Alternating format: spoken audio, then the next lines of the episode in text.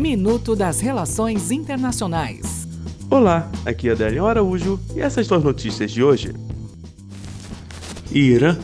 O líder supremo do Irã, Ayatollah Ali Khamenei, defendeu o uso da palavra de ordem morte à América. No entanto, esclareceu que tal conclamação se aplica apenas a alguns líderes estadunidenses e não ao povo norte-americano. República Centro-Africana vaza termos de acordo de paz com os grupos armados, em que eles se comprometerão a respeitar a legitimidade das instituições do país, renunciar ao uso de armas, violência contra as forças de defesa e segurança. Tailândia.